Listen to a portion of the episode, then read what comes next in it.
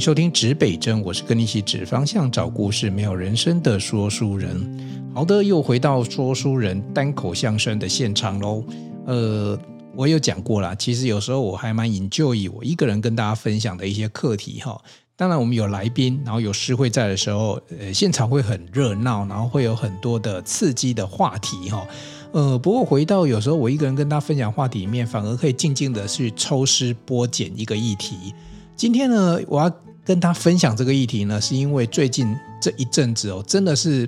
其实应该是真的是这一阵子以来的哈，很多很多人来跟我分享一个呃问题哈，就说他们的产业哈，目前都缺工哦，啊，这个产业哈，不是只有这个你你想象到的，可能是比如说工程的产业啊，连服务业啊、餐饮业啊，都面临这个问题。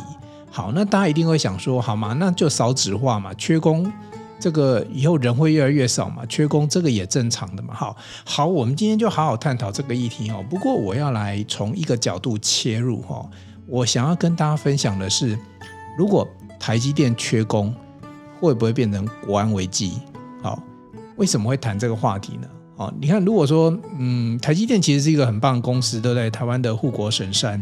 那你看，可是它最近它的营收跟毛利都很高，可是呢，股价呢却不支持它哦，股价一直下下跌。但股价下跌可能有因为是美国半导体的整体产业的需求面的下降等等，或者是可能叫做消息面嘛，哈。好，那我们为什么来谈说它会不会是国安危机？其实我后来想想哦，台积电缺工哈，台积电如果缺工，其实各行业都会缺工哦。所以我这一集不用特别再谈其他的产业，不用谈说我这些朋友，呃，比如说包含这个，呃，我的好朋友诗慧不是也在做这个建人餐厨吗？他们最近也真的很需要这个好的员工，能够跟他们一起好好的往前。他们的需求量是增加的呢，他们还想要开一家店，可是呢，这个人员的严重不足哦，确实是一个很大的困扰。好，那你想想看哦。如果说我们台湾的一个护国神山，它都很缺人，这么优秀的企业都还一直找不到人的话，以前台积电是你想进去都很难进去。跟大家分享我那个年代哈，叫做非台青交城，有时候连城都不见得排得进去。我讲事实，再讲坦白一点，有时候你要进去台台积电哈，台大都不见得进得去，不是不见得进得去了哈，是说。在筛选的时候，如果正好有台清交成的时候，哎，清华跟交大的学生反而是比较有机会优先进去的。你知道为什么吗？很简单啊，这个叫地缘关系嘛。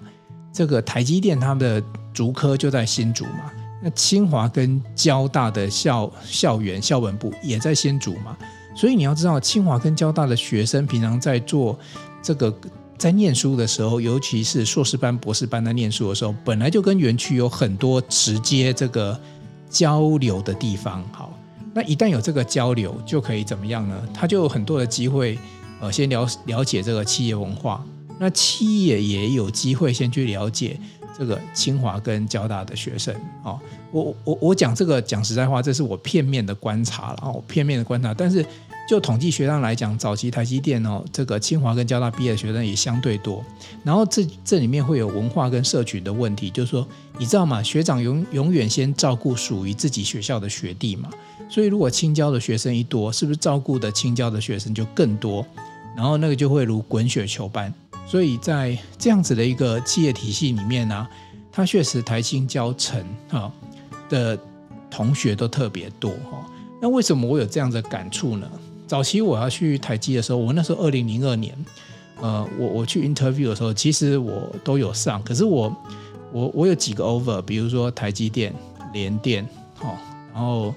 呃几个半导体之类的哈，因为我那时候就是要 apply 这样子一个半导体的一个职务，其实我都有都有进去，好，可是我最后选择的不是台积电，是力晶，是因为台积电那时候 over 给我的是工厂的职务。但力晶那时候是一座新的十二寸厂，那我就跟我的教授报告说：“哎，我想要去挑战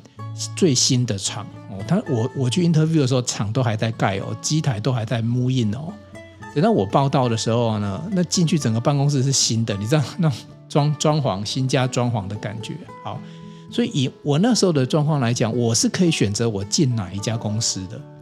哦，就是我我我有我有我有好多选择哦。那不过你那说那时候，因为我的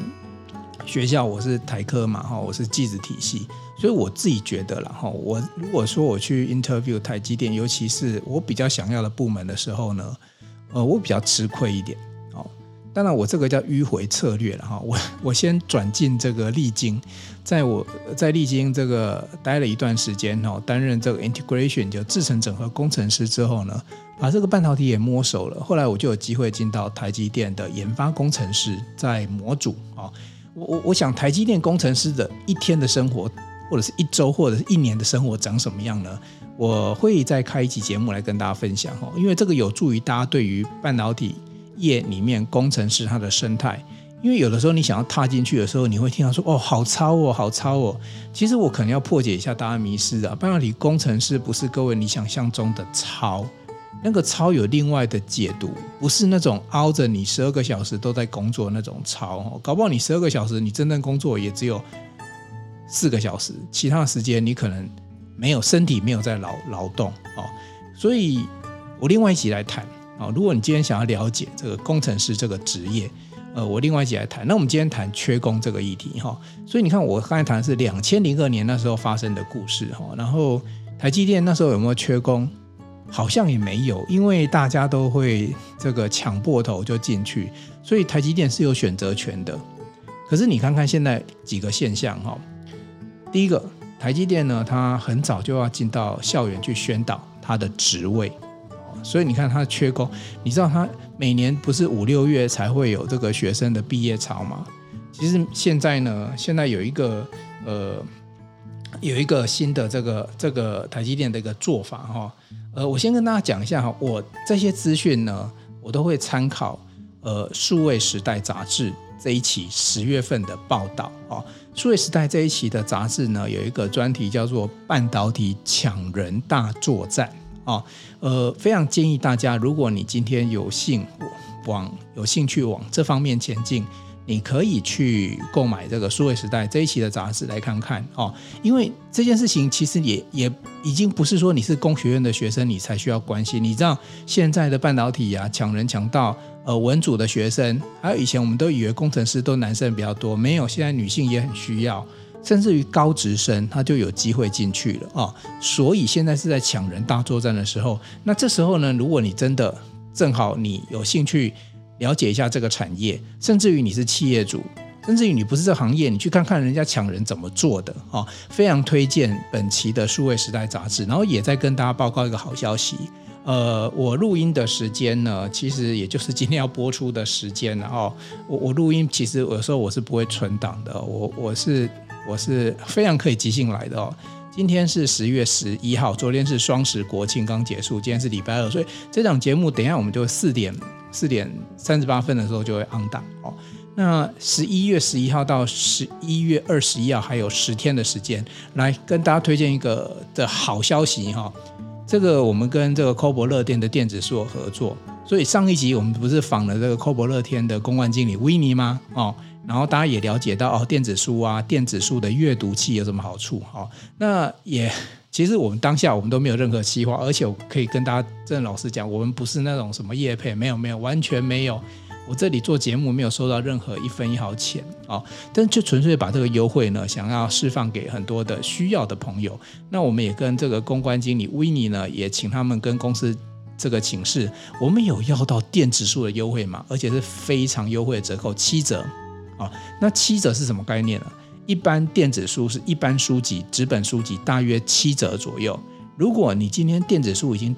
一般书籍的七折，这个七折的基础之下再七折，七七四十九，我跟你讲，达到骨折有没有？对半，几乎是不到五折，你就可以买到一本书、一本杂志。哦，所以呃，同学们、听众们。好朋友们，你现在如果说你今天我今天讲这些内容哦，会参阅这一期杂志。那如果更详细的报道，甚至里面有很多的图文统计，你想更清楚知道半导体强人大作战的相相关内容，呃，你可以去上 Kobo 的这样电子书的网站。它的动作很简单，第一个你就上 Kobo，你打乐天 K O B O 乐天 K O B O 电子书。你就会进到商城，然后你当然就是先加入会员，然后你就买，买的时候记得有个优惠码，优惠码记得我们已经放在节目资讯页了哈，这边也可以跟大家宣布一下，它叫 Compass OCT 哦，C O。M P A S S O C T 哈哦，我如果念错，你再确认一下这个资讯页哦。好，那你就输入这个优惠码之后，他就帮你打折。可是不是每一本书都打折，我们有个指定书单哦，大概里面大概有十十本书左右，都是很棒的书，里面也包含了世辉老师的书哦，有我们以前访问过的江继云老师的书。如果你听了很久，然后你很想买，然后跟我一样。又很怕说买了书之后书很占空间，书带了有重量，可是你又很想去看看书，包含刘公甫刘老师的书，我们都在这一波里面有很大的优惠折扣，你可以进去里面呢，使用这个优惠折扣码，记得直到十月二十一号啊，过了就没有了。好，那我这边呢也稍微埋一个这个这个卖个关子啦，诶，第一本书呢，其实很多朋友很想看啊。呃，我不能说男性，因为很多女性也对他也很有兴趣哈。所以第一本书其实是属于生活休闲类的啊。如果各位觉得想要放松啊，看看美的事物啊，哦，各位你可以去参考我们书单的第一本书。至于是什么书呢？各位可以点我们在资讯页，我们的 Podcast 节目资讯页里面都有书单连接，你可以点开来。还要记得不要忘了，你去这个加入会员购买电子书的时候呢，要输入的优惠码。好，讲完了这一段呢。不是业配，但是要告诉大家好康，一定要讲清楚一点。好，接下来呢，要告诉大家的是说，我们刚才讲哦，刚才讲到一个议题，就是说，比如说台积电，哦，台积电，那它它有一个登机计划，你知道它这个就是说，很多以前他是去去我们学生毕业嘛，要寄 over 去给台积电嘛，然后可能等半年都没有回应，这是十多年前，二十几年。十五到二十年，那十年前搞不好就这样，可这几年真的发生了，就是说你今天，呃，台积电倒过来，他还要去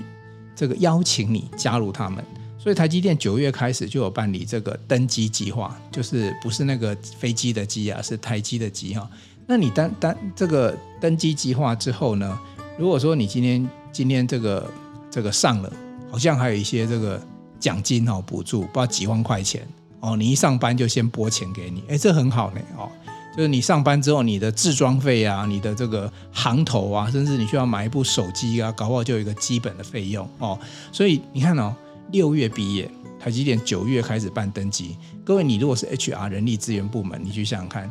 你有必要？如果你今天不是那么缺人的话，你有必要这么搞刚九月份就开始去处理人这件事情吗？应该是不用嘛，对不对？好，所以这件事情也就是告诉大家，哎，台积电真的是缺工、哦。那几个资讯再跟大家分享一下哈。我们以半导体产业来讲，劳力的产业缺工人数持续扩大哈。到今年六月哈，今年就是二零二二年嘛哈。这个昨天刚过完民国一百一十一年的国庆哈。中华民国国庆到现在呢，今年的六月呢，创下呢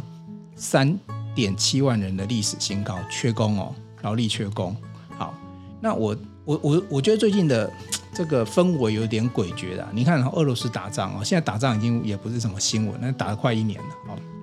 好，然后呢，疫情也不是什么新闻了，甚至很多地方都解封了哦。然后呢，升这个升息升息一直升，景气不好。好像也不是什么新闻了，大家就预期就是升嘛，你就升嘛，反正就景气就会变差嘛，哦，就是这样。可是呢，你看了这么多的坏消息里面，在所谓的生产这件事情啊，就是一般我们在看到这些产业的的状态里面啊，它倒没有说因为这些你预期的景气不好而开始缩减这些所谓的呃生产这件事情哦。它汽车，比如说车用电子，它需要一些晶片。然后你知道吗？一部车子需要半导体的晶片量啊，每年是增加十五%哦。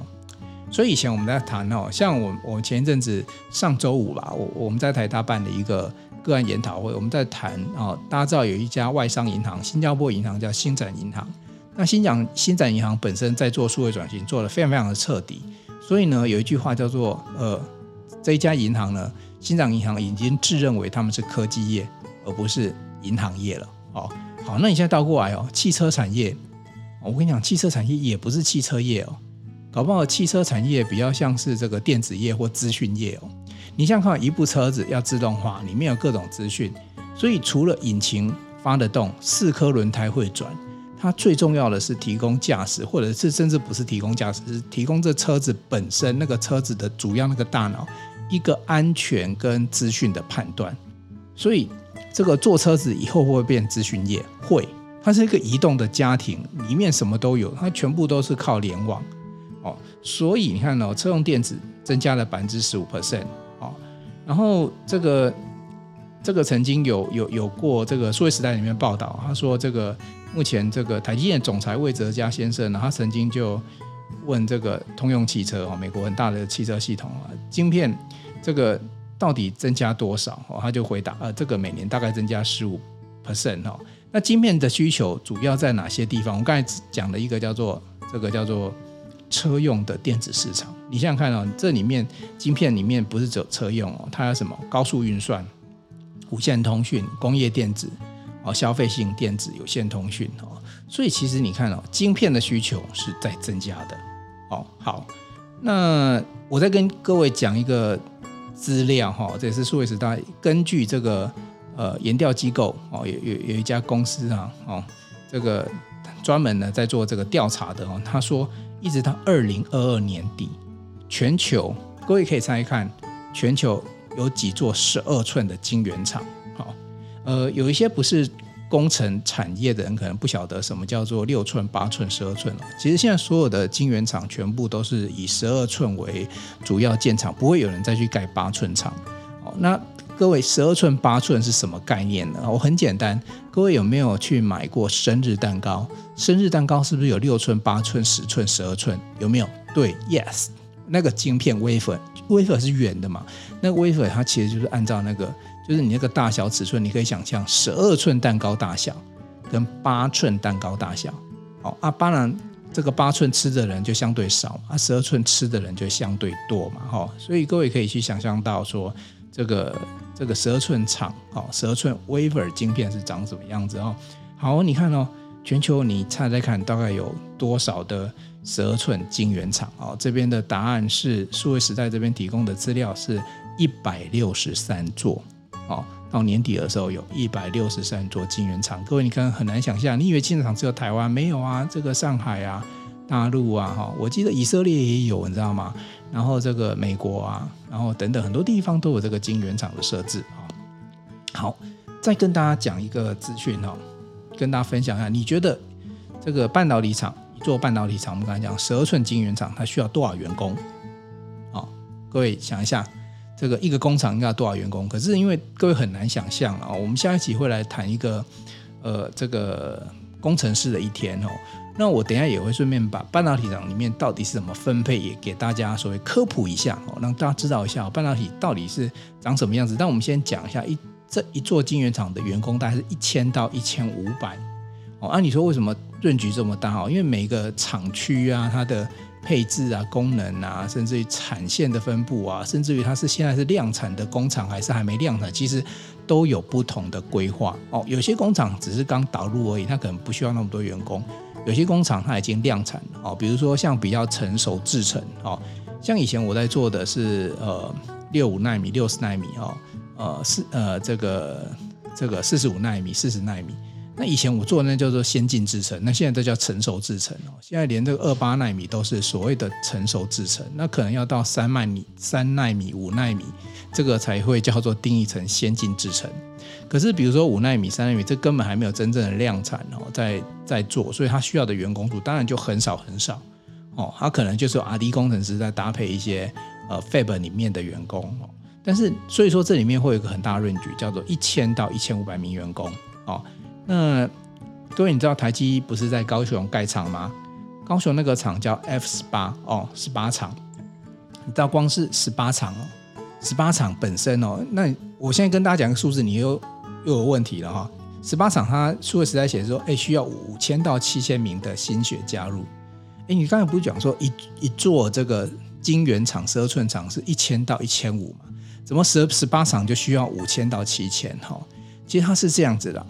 一座厂哦，它不是只有一个厂而已，它其实又分成，比如说像竹科的话，我印象中应该它叫做以前我们叫做 Phase One、Phase Two 哈，或者叫做 Phase A Phase B 哈，就是说一个工厂又可以分成不同的 Phase，那 Phase 就有一点像是编号了哈。那你就说，哎，那为什么他不把这个工厂直接 naming 哈？比如说这是叫做十二厂啊，下一个叫做十三厂，啊，都用一个编号就好。呃，其实这里面还是有一些要科普一下哦，因为你所有的产品，哦，你所有的产品，比如说我进到这个十二厂，哦，那我今天产品里面这个假设是 NVIDIA，哦，就是美国这个辉达这个晶片显示晶片，哈，元宇宙要用这些晶片，它下一台机，它下到十二厂，哦，那它会做一件事情叫做 Pyron，就是试产，试产出来会有所谓的 yield 跟 r a b i l i t y 就是良率跟可靠度，哦，好，那。客户要先看看到这个 yield 跟可靠度以及所有的 report 数据之后，再决定好我要下单，代表你的 yield 是可以的，我再给你下。可是他今天是针对十二厂哦，假设你今天是十四、十六、十八其他厂的时候，我今天要跨厂区的时候啊，虽然那个品牌都是 TSMC 都是台积电，可是因为跨厂区的时候，你的机台不一样，人员不一样，地区不一样，哦，各种甚至天候啊什么都不一样，所以他会要求你再跨一次，哦，我们跨叫验证。所以这颗晶片呢，又要在，比如说我今天下到十四厂的时候，我又在什么，再跑一次这个流程。那跑一个啊，一个一个一片 wafer 从第一站呢，我们讲的这个半导体工程的第一站，跑到最后一站呢，它需要一段时间哈。正常时间来讲，大概三四周了哈。那你跑很快，我们叫以前叫做 super hard run 哦，还有那种 super super hard run，就是那个晶片一到之后，现场一秒钟都不可以 delay，马上要进机台 run 完之后，马上量测，马上洗，马上下一站哦。我印象中大概也至少要一两周吧，哦，跑很快，二十四小时一直跑，一直跑，一直跑。可是你想想看了，跑完之后还量测，所以其实就旷日费时。所以如果今天你今天客户哈 NVIDIA 下单在你台积电，你在十二厂跟十四厂都要做这件事情就很麻烦。所以为了避免这样困扰呢，所以在比如说在台积的十二厂里面，以前就有好多个 face，然后可是你不能说那我只是改一下名字就好。我叫做十二 A、十二 B、十二 C、十二 D，这样就好，不行，因为它其实还是要有一套，就是这个厂区它很有，比如最简单的，它那个 wafer 是会通的啊，你不能够把比如说在十二 A 厂 run 的晶片 run 完之后呢，哦，就是说我要到十二 B 的时候，哦，我还是叫十二厂，那我可能要坐电车过去，哦，开货车过去，不行，所以你知道它里面其实都自动化，那个 wafer 是在空中的这个。这个叫捷运哦，他们就这个自动化系统里面去跑，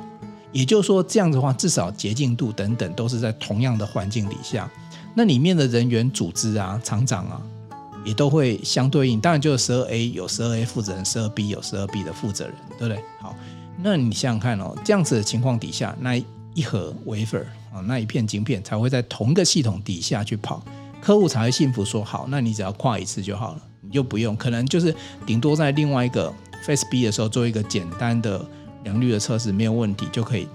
就允许客户就允许说好，那你呃这一批货就可以下在这个这个 A 或 B 这个单位里面去。好，这是一个简单的概念了哈。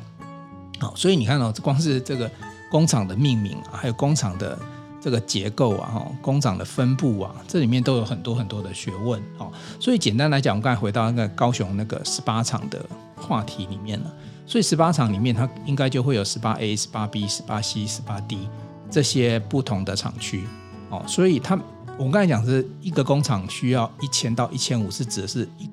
一个 A 单位或 B 单位就需要这么多。所以如果今天有四倍哦，十八厂有 A、B、C、D 四个 phase，那它就需要这么多员工的加入啊。好，那再过来一个讯息是，呃，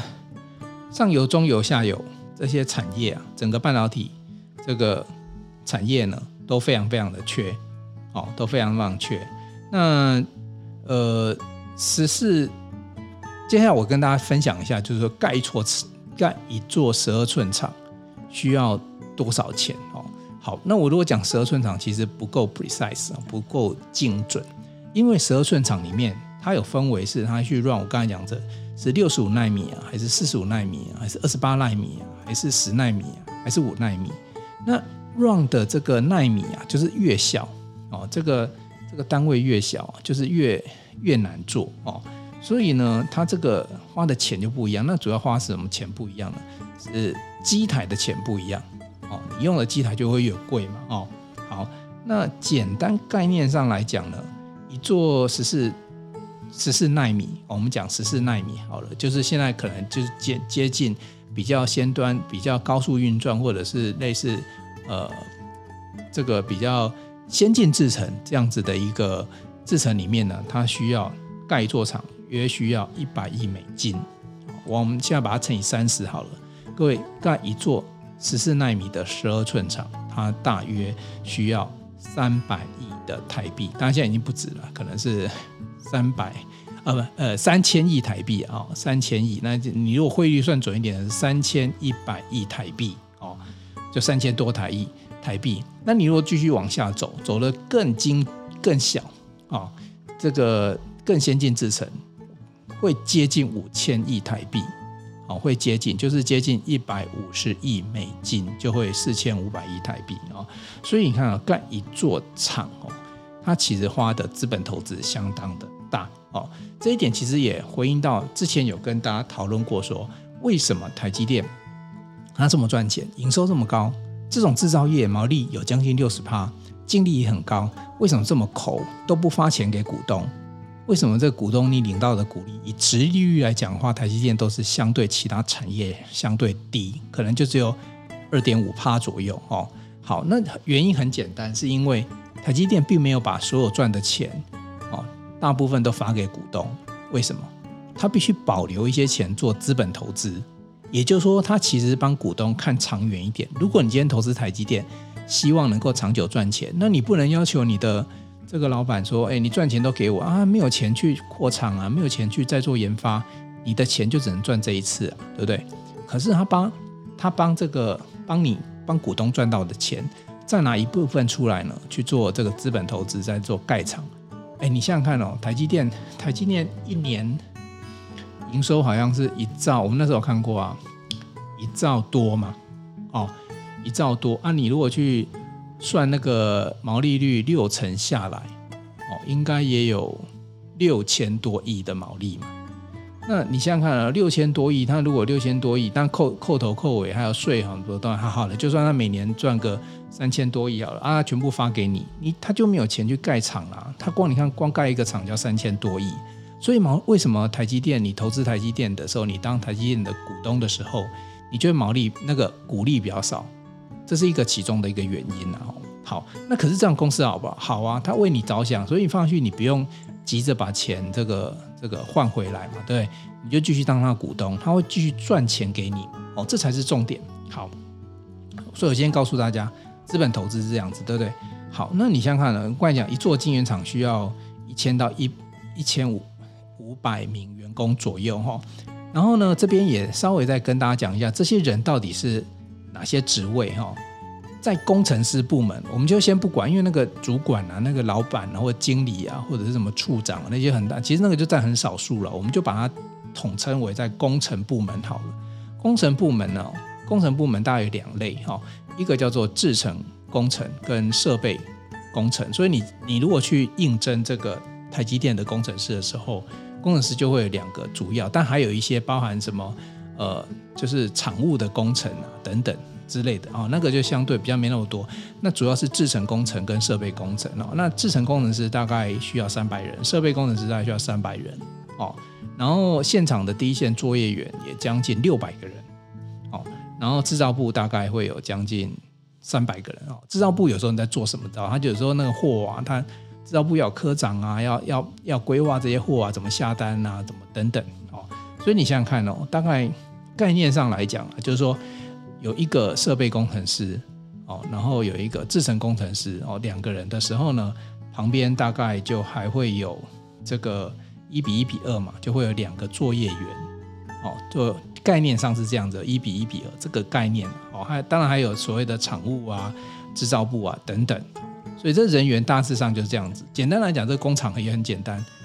制程工程师负责整个生产流程，设备负。工程师负责把设备管好，然后制造部跟跟四班二人的作业员呢，他就负责让这个货。哦，你看这个分工其实就很明确嘛。好，我再讲一次，有人把这个这个制这个制造流程呢管好，就是制程工程师；有人把机器管好，就是设备工程师；有人负责把这个客户要下的货规划好下去，然后让这货在每一台机台上都很顺利的 run。好，那有时候你会问我一个问题哦，这不是设备都自动化了吗？为什么还需要那么多作业员？其实以到目前为止哈，有有两个主要原因，第一个是八寸厂跟十二寸厂自动化的程度不一样。当初八寸厂在盖的时候，其实没有考虑到那么大量的自动化，所以现在很多八寸厂很多的工作其实还是靠人力。像那一盒 wafer 啊，我们一盒晶片，一盒晶片里面以十二寸厂来讲，二十五片呐、啊，呃，约当各位可以想象，它大概就一台宾士的价钱了。但宾士有便宜有贵啊，啊，产品本来就有便宜有贵。我是给你一个概念，就是说那个作业员拿在手上那一盒 wafer 一盒晶片呢，就相当于抱一台冰室在手上。所以我常跟大家讲说，我以前去这个。历经半导体的第一个工作，老板叫我去处理什么？处理那个现场作业员小姐不小心帮她跌倒，然后那一盒晶片掉在地上，粉身碎骨的那一盒晶片，不是叫我把它回收哦，是叫我把不必要的那个碎片啊清掉，然后把剩下来的啊拿回来，想办法让它可以用哦。啊，各位你要想一下哦，晶片不是说你今天把上面的这个碎片清掉，它可以继续往下走，不是，那个都已经被污染了，我们叫 particle 污染哦。所以它经过很多道程序把它清洁，甚至于表面有些刮伤什么那个都不能用的时候呢，要做一些处理哦。所以它其实必须在经过一些半导体精确，比如说湿式的这个清洁啊、干式清洁啊，甚至蚀刻啊，有时候可能要请 CMP 在就是研磨的部门再帮我往下磨一点啊，让上面那个牺牲上面那那一点，或者是或者是把上面那一层直接磨掉。所以我那时候第一个 project 在做这件事情。好，那我们在救什么？我在我在救 wafer 了，就本来这盒 wafer 是一台宾士要报废，对不对？好，那我现在救一救回来哈，哎，好歹它还还是一台 Camry 之类的哦，还是可以用哦，看用哦，又帮公司省一些钱。哎，我第一个 credit 是这样子哦，那蛮有趣，因为我都在无尘室里面在建一个小无尘室，因为我我的那一批污染的 wafer 已经不能够再跟正常 wafer 混乱了，因为这个会害死整条生产线都会被污染。好，所以我必须再建一个小的 fab 在里面呢，做一些人工的处理，然后包含还要知会各部门工程师说，这是一批有被污染的微粉我现在要经过清洗，我要经过研磨，我要干嘛，让它能够救回来。所以它就是变成一个专案在处理这件事情。哦，好，现在八寸厂其实现在还是在这样的状态，就小姐还是手持这样的微粉跑来跑去，哦，不是跑来跑去啊，它有推车等等之类的啊。但十二寸厂它就相对的什么？它就会相对的自动化哦。你看那个晶片，就像电视新闻看到，就是在空中，呃，像捷运一样这样子走来走去哈。这是一个，就八寸跟十二寸。然后第二个呢，很多的这个半导体的生产过程里面，它有一些两侧，比如说我现在镀膜哦，镀了一层，比如说啊几个几个 K 五 K 的膜哦，啊五 K 之后，那到底是不是长五 K？机台有没有异常哦？所以我要进量测机台去量一下，哎，这个厚度哦。那还有一个什么？量完之后，有时候我今天这个，比如说，呃，黄光蚀刻吃出来一个洞之后，这个洞的大小是不是符合我们的 spec？其实这个这个叫做线上直接就要做 QC，不要等最后良率出来有问题再来追，现场就要去做 monitor。那有的时候量测当然现在都自动化了，可是有时候量测机台包含什么 defect，上面有没有 particle，就是有没有那一颗很小小的掉在上面呢？机台的 particle 还是制成发生，这个都是很很细致很。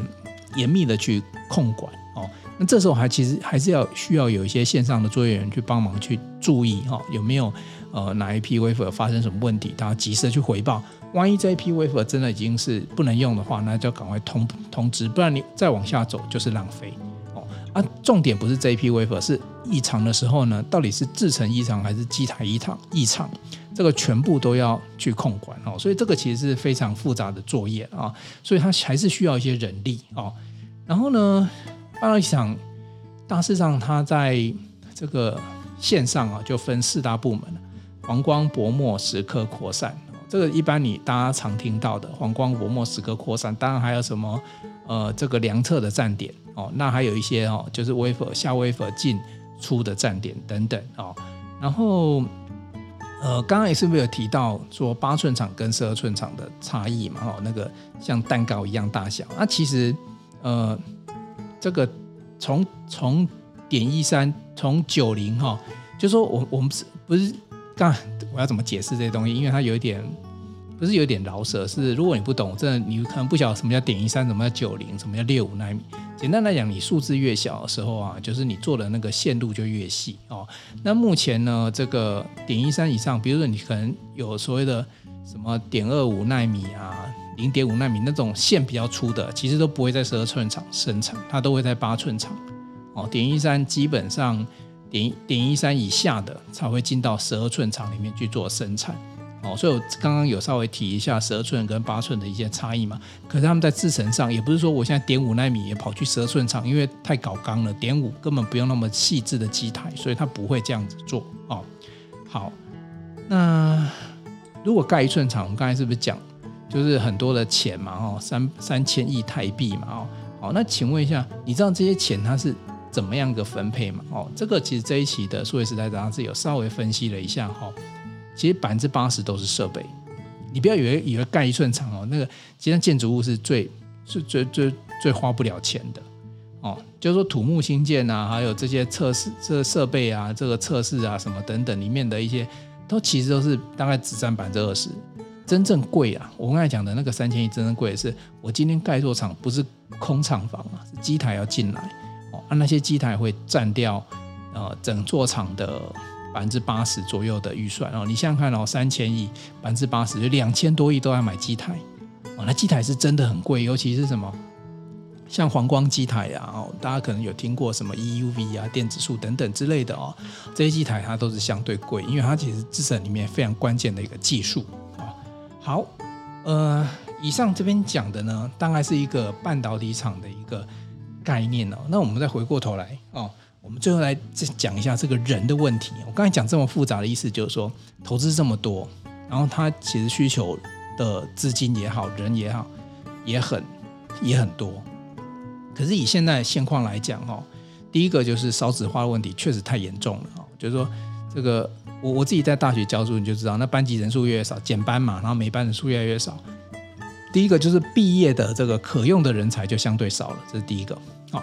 第二个呢是。我今天就算发这个，我从工学院毕业，以现在年轻人的想法来讲，他不见得要去这个所谓的电子厂啊、科技厂去工作，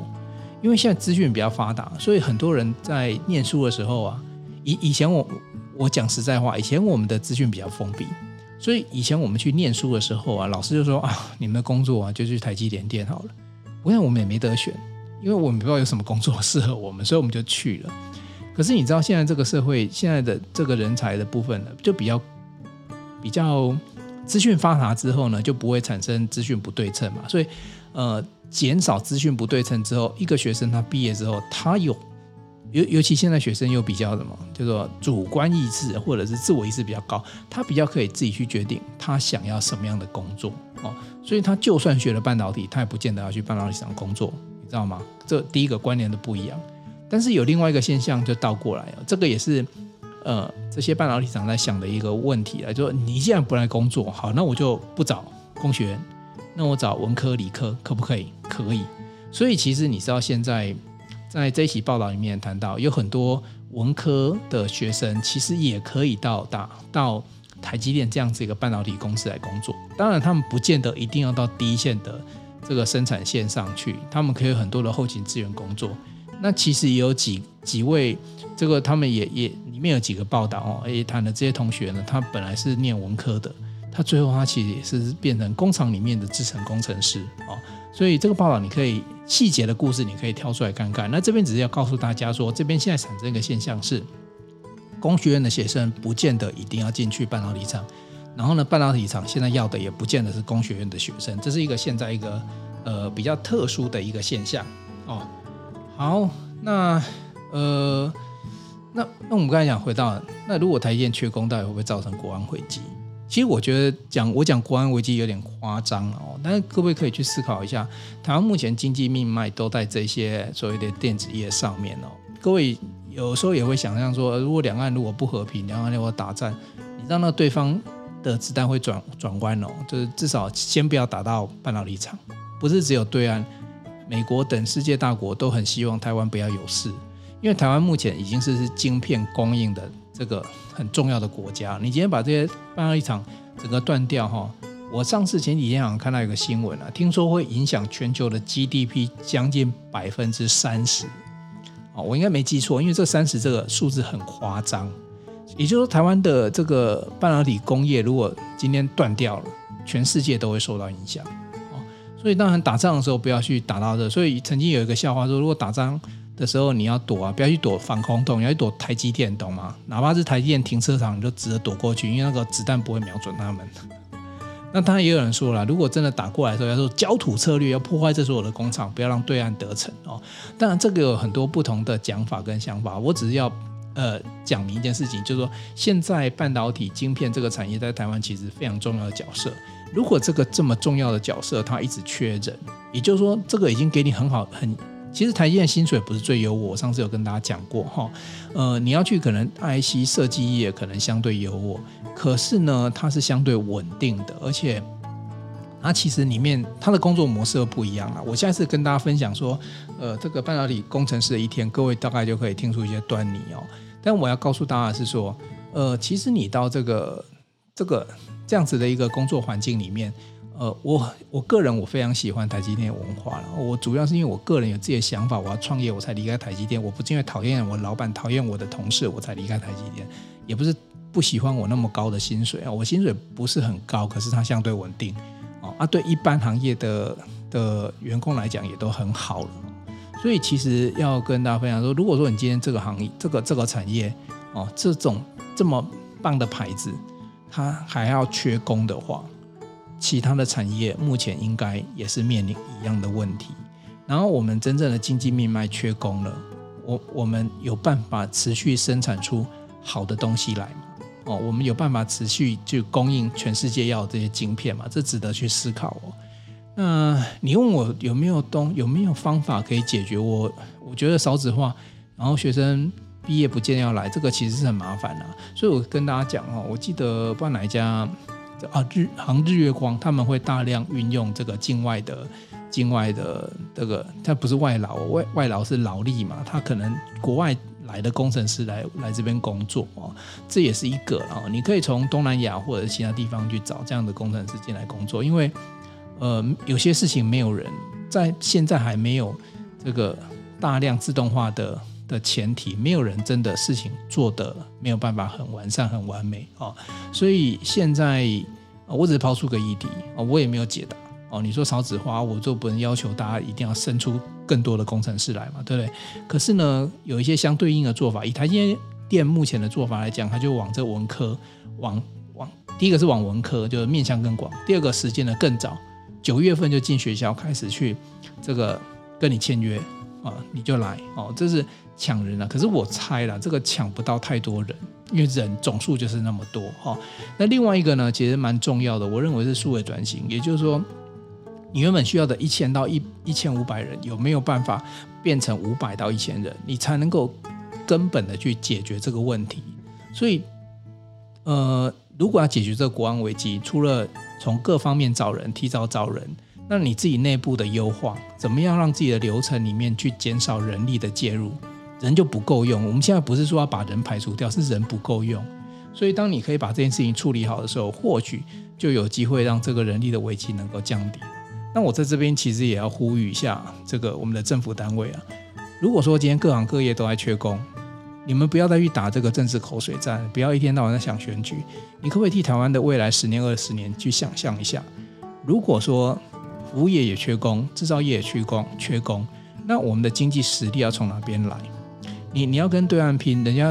人家现在生三胎也没问题啊，人家鼓励生啊，人家人人力多啊。人家的这个精英大学里面一堆精英啊，那我们呢？我们反观我，我们的人越来越少。其实人口下降本来就是一个国安危机了，这个是大家认同的。可是，呃，人口下降之后，它产生的缺工危机，这才是最主要要去面对的。所以，你有没有什么策略？哦，以中央单位来讲的话，比如说怎么样去协助呃企业的数位转型，降低这个人力的需求，然后甚至于有没有办法从其他国家引进一些。人力来填补这个缺口，还有没有各种更创新的方法？我觉得这值得大家去讨论哦。我前面讲了很多半导体厂里面发生的事情啊，它的资资金啊，它的人力啊，它的机台啊，甚至分工，其实主要是要告诉大家，这件事情在台湾是非常重要的，而且它一在，它一直是占有一个很重要的地位。可是接下来要发生的事情是没有人可以去控制、去帮忙去推动这一切的时候，这一切它会化为泡沫、化为乌有，这非常非常危险。好，所以在这边提醒大家，也你可能不见得也是机关单位了，当然你可以听听看，如果是你要怎么解决？如果你是企业主。你怎么想想看，如果缺工底下的时候，你要怎么去面临你未来即将要扩展的事业？哦，我们的未来前景还是很看好啊。车用啊，刚才不是分析给大家吗？怎么车用高速运算呢？需求一堆啊，没有人做就是泡沫，就是做不来。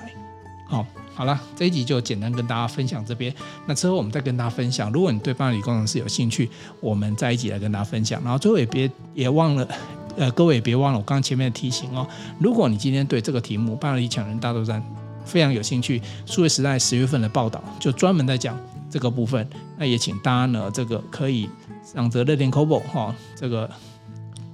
下载这样子的一个这样子一个电子书。然后也这个指北针也提供各位非常棒的优惠嘛，有个七折优惠嘛，各位在节目的咨询咨询页可以找到，你可以 copy 贴上，你就马上拥有七折的电子书。你可以透过这个你的 iPad 或电脑，哦，哎，不用买这个阅读器，你就是用用 App 就可以看到，App 是免费的，你就可以看到这个议题的报道。那我自己像我。这一次的报道，我也是看了，我自己也是看了电子书哈，然后再从里面截取一些重要资讯来跟大家分享。当然也谢谢数位时代这一期做了一些非常棒的报道，提供这些资讯跟大家分享。那这一集就做到这里哦。东南西北指方向，找故事，认真指北针，一起美好你我的人生。我们下一集见，拜拜。